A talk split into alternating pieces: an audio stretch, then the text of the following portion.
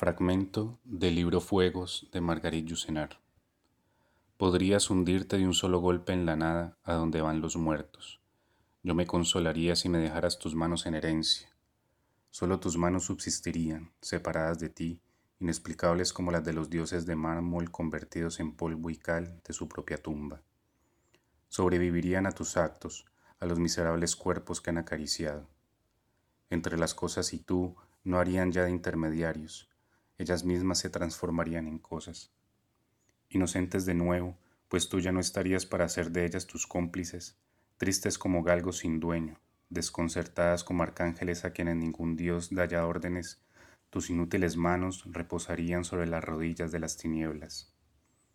Tus manos abiertas, incapaces de dar o de recibir ninguna alegría, me habrían dejado caer como una muñeca rota. Beso, a la altura de la muñeca, esas manos indiferentes que tu voluntad no aparta ya de las mías. Acaricio la arteria azul, la columna de sangre que, antaño, incesante como el chorro de una fuente, surgía del suelo de tu corazón.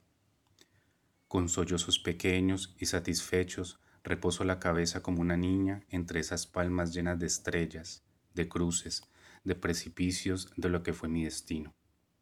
No tengo miedo de los espectros, Solo son terribles los vivos porque poseen un cuerpo.